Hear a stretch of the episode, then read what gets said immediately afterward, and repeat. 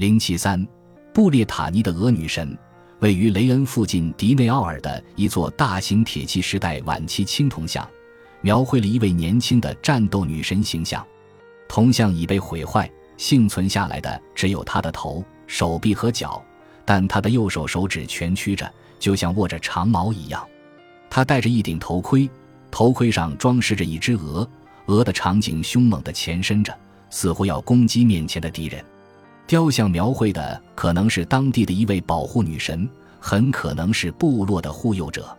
鹅因其对领地的保护欲和警觉性而闻名，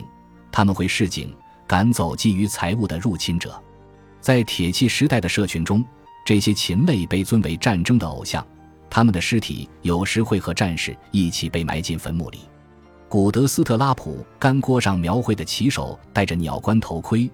这些鸟可能是鹅，也可能是乌鸦，它们都与凯尔特神话中的战争形象有着特别的关联。